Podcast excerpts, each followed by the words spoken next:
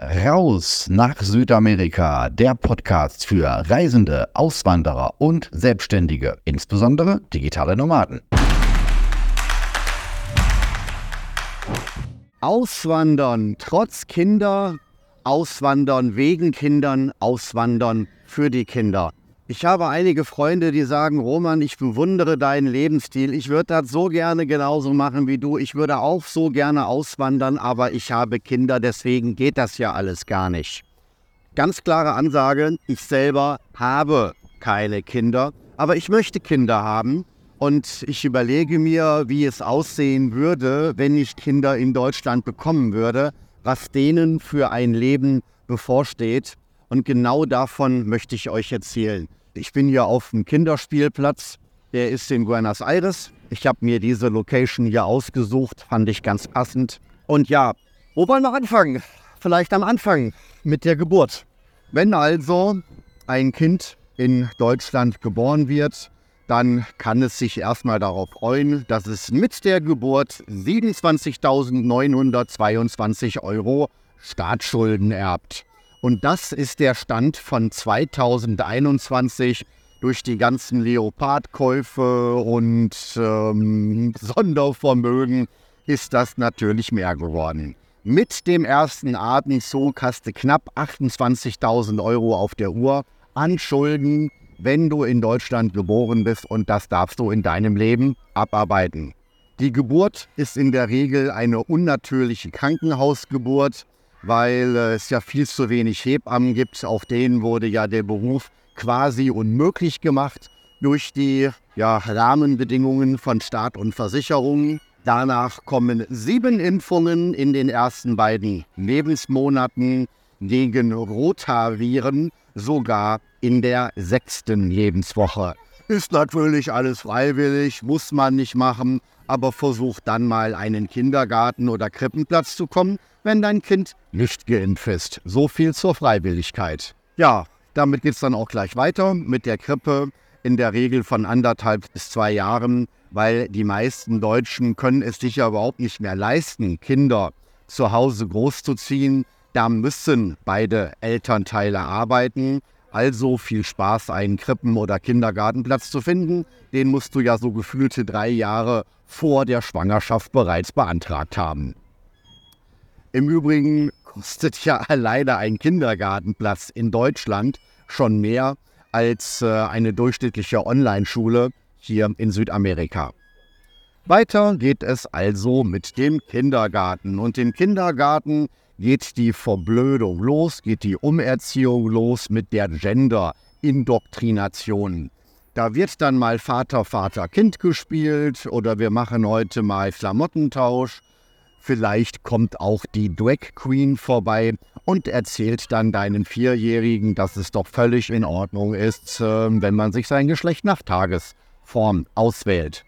Kannst du gut finden, kann aber auch sein, dass du das doof findest. Dann bist du natürlich ein rechtsradikaler Nazi und ich möchte mich von dir distanzieren. Tja, und wenn du denkst, das denke ich mir gerade aus, oder das wäre eine Verschwörungstheorie, kannst du dich dort einmal im Internet schlau machen. Das ist eine Weisung. Es werden Broschüren rausgegeben von äh, der Landesanstalt für politische Bildung und entsprechender Unterverbände, dass genau das die Erziehung ist, die für deutsche Kindergärten vorgesehen ist. Nun geht es also weiter mit dem Schulweg, also auf zur Schule. Du kannst zittern, ob deine Kinder auf dem Schulweg abgestochen werden, wie ja nun auch immer häufiger vorkommt. In der Schule kann sich dein Kind dämliche deutsche Kartoffel nennen lassen, Schweinefleischfresser oder du bist eine Schlampe, wenn du kein Kopftuch trägst. Aktuell sicherlich nur in einigen Brennpunktschulen in Berlin, im Ruhrgebiet, in ähnlichen Stadtteilen. Ne, die kleinen Paschas, sagt ja selbst Friedrich Merz. Und äh, du weißt höchstwahrscheinlich, wo der Trend hingeht. Da musst du nur mal die Geburtenzahlen anschauen in Deutschland. Der beliebteste Name in den meisten Städten ist Mohammed. Nun wird dein Kind in der Schule nichts gelernt haben, außer dass es schuld ist. Weil wir Deutschen sind ja bekanntlich an allem schuld, was in der Erde jemals Schlechtes passiert ist. Also dein Kind lernt, es ist schuld an allem, Und natürlich es lernt, dass du und deine Vorfahren, dass wir alle die blöden Umweltsäue sind, dass wir alles falsch gemacht haben. Alles, was wir jahrzehntelang getan haben, ist komplett falsch und die Kinder werden gegen dich aufgehetzt. Es sind ja nicht nur die Lehrer, es ist ja auch und wahrscheinlich sogar noch schlimmer die mediale Verblödung.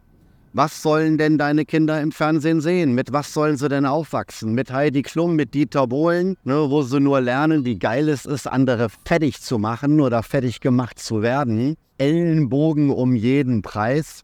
Wahrscheinlich wird dein Kind in der Pubertät ähm, reden, als wäre er selber ein Asylant.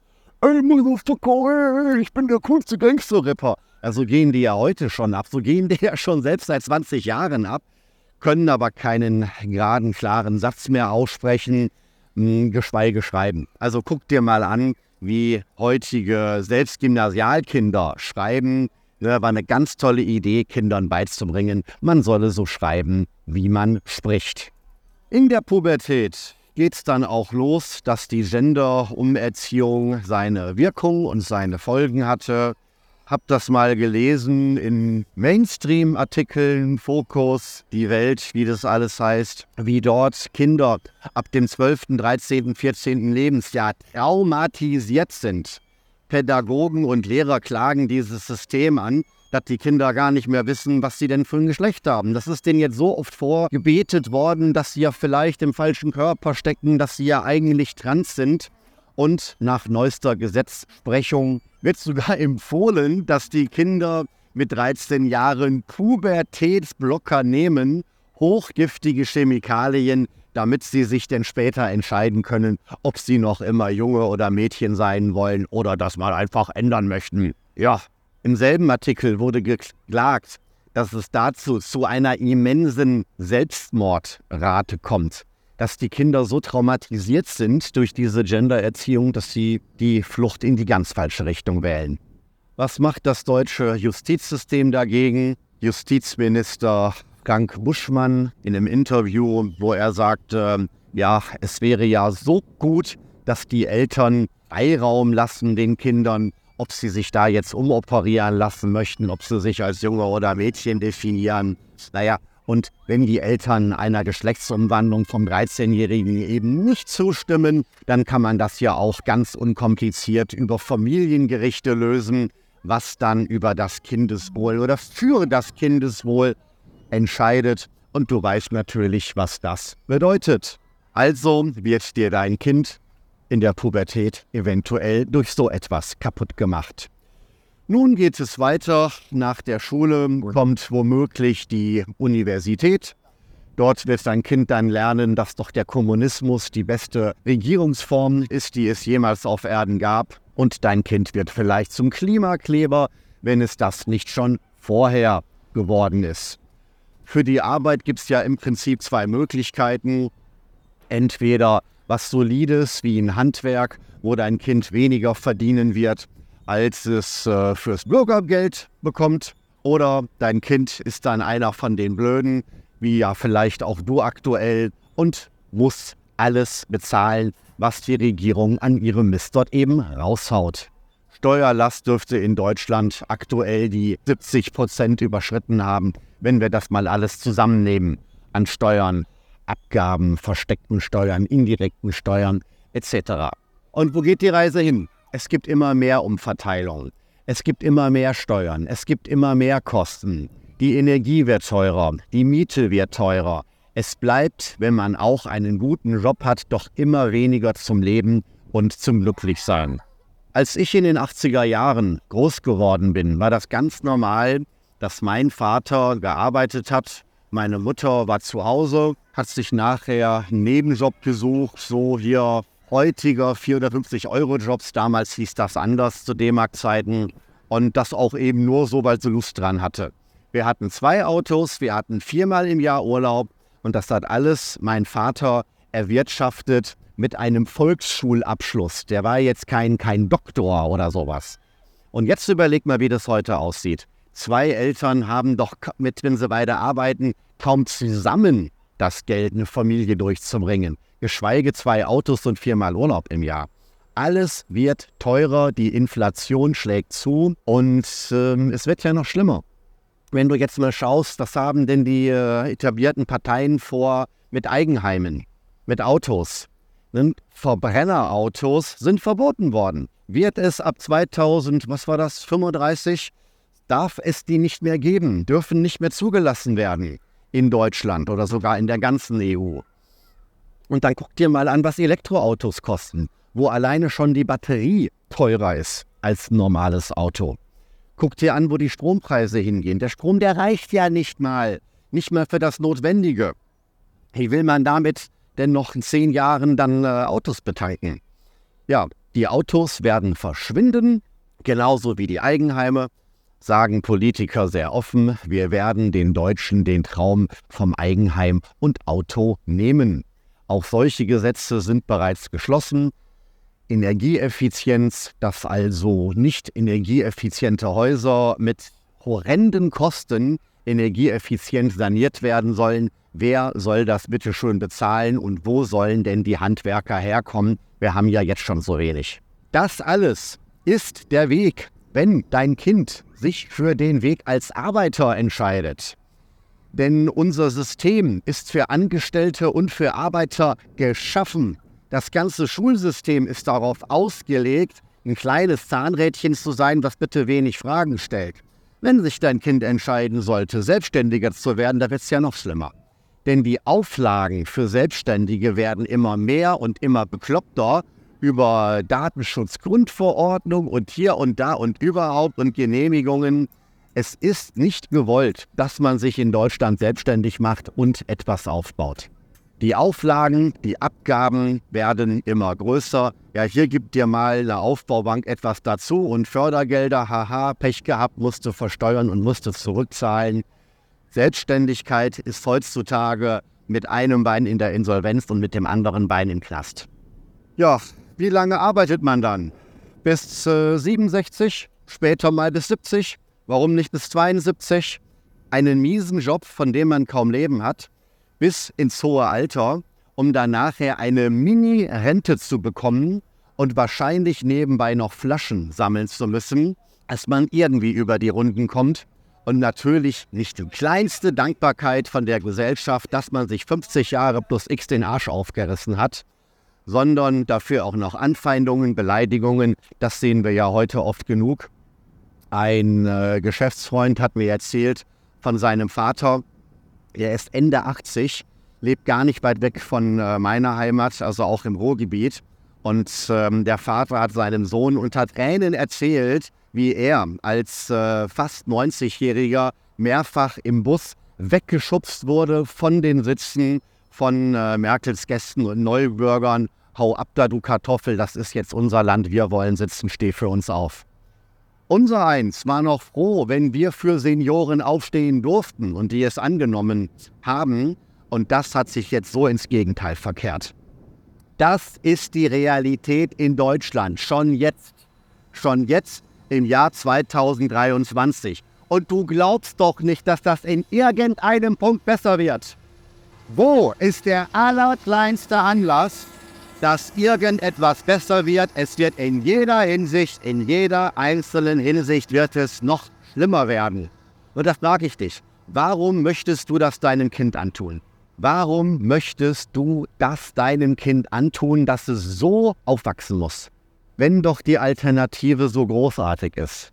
Die Kinder hier sind glücklich und ich bin auch nur gerade hier in diesem Park, weil ich unmittelbar gegenüber wohne. Jetzt stell dir mal vor, wie deine Kinder mit anderen Gleichaltigen zusammen spielen und glücklich sind, wie sie ohne Gendererziehung und mediale Verblödung aufwachsen, wie sie naturverbunden aufwachsen, wie sie noch lernen, wie sie lernen, wie es noch ist, mit den Händen etwas zu schaffen. Oftmals höre ich immer, dass Auswanderer gleich ähm, am Strand leben wollen. Sehe ich jetzt persönlich nicht so. Man kann auch im Inland eine ganze Menge Spaß haben. Stell dir vor, wie deine Kinder glücklich sind mit anderen Kindern hier spielen, multilingual aufwachsen. Sie werden, wenn du dich entscheiden würdest für Südamerika, die Welt ist ja groß und fast alles ist besser als Deutschland, wenn sie zum Beispiel hier aufwachsen würden, da können sie so schnell besser Spanisch als du, Kinder saugen das auf, die Sprache. Hab Kinder kennengelernt, also von Freunden hier, die sind mittlerweile viersprachig. Portugiesisch, Englisch, Deutsch und Spanisch. Klar. Stell dir vor, wie deine Kinder hier glücklich sind, einheimische Freunde haben, in der Natur, in Frieden aufwachsen, keine Sorgen von Krieg und, und staatlicher Indoktrination. Online-Schulen kann man machen. Die sind jetzt nicht so teuer und werden auch immer mehr und immer beliebter. Ja, du kannst deinen Kindern beim Aufwachsen zusehen und du hast so viel mehr Geld, womit du dir das Leben auch schön machen kannst. Die Kosten hier in so einem Land, da verdienen Angestellte 300, 400 äh, Euro im Monat. Und wenn du jetzt einen Online-Job hast und damit deinen mindestens anderthalb, vielleicht zweieinhalb, über 3000 Euro rausgehst, was meinst du, was du dir hier für ein wundervolles Leben erlauben kannst? Und deswegen verstehe ich es nicht. Ich verstehe es nicht, warum Eltern sagen, hm, ja, aber ich muss doch in Deutschland bleiben, wenn doch dort alles vor die Hunde geht und wir wissen es. Möchte euch einladen, darüber nachzudenken. Jawohl. Morgen ist Sonntag, morgen ist wieder Rausabend, der Stammtisch für Reisende, Auswanderer und Selbstständige. Freue mich, wenn wir uns dort persönlich kennenlernen können. Immer mehr Zuschauer vom YouTube-Kanal oder der Telegram-Gruppe nehmen dieses Angebot an und sind dann völlig begeistert, mit mir in Natura live zu sprechen. Und ich sage, ja, ist doch klar, natürlich bin ich ein Mensch und existiere.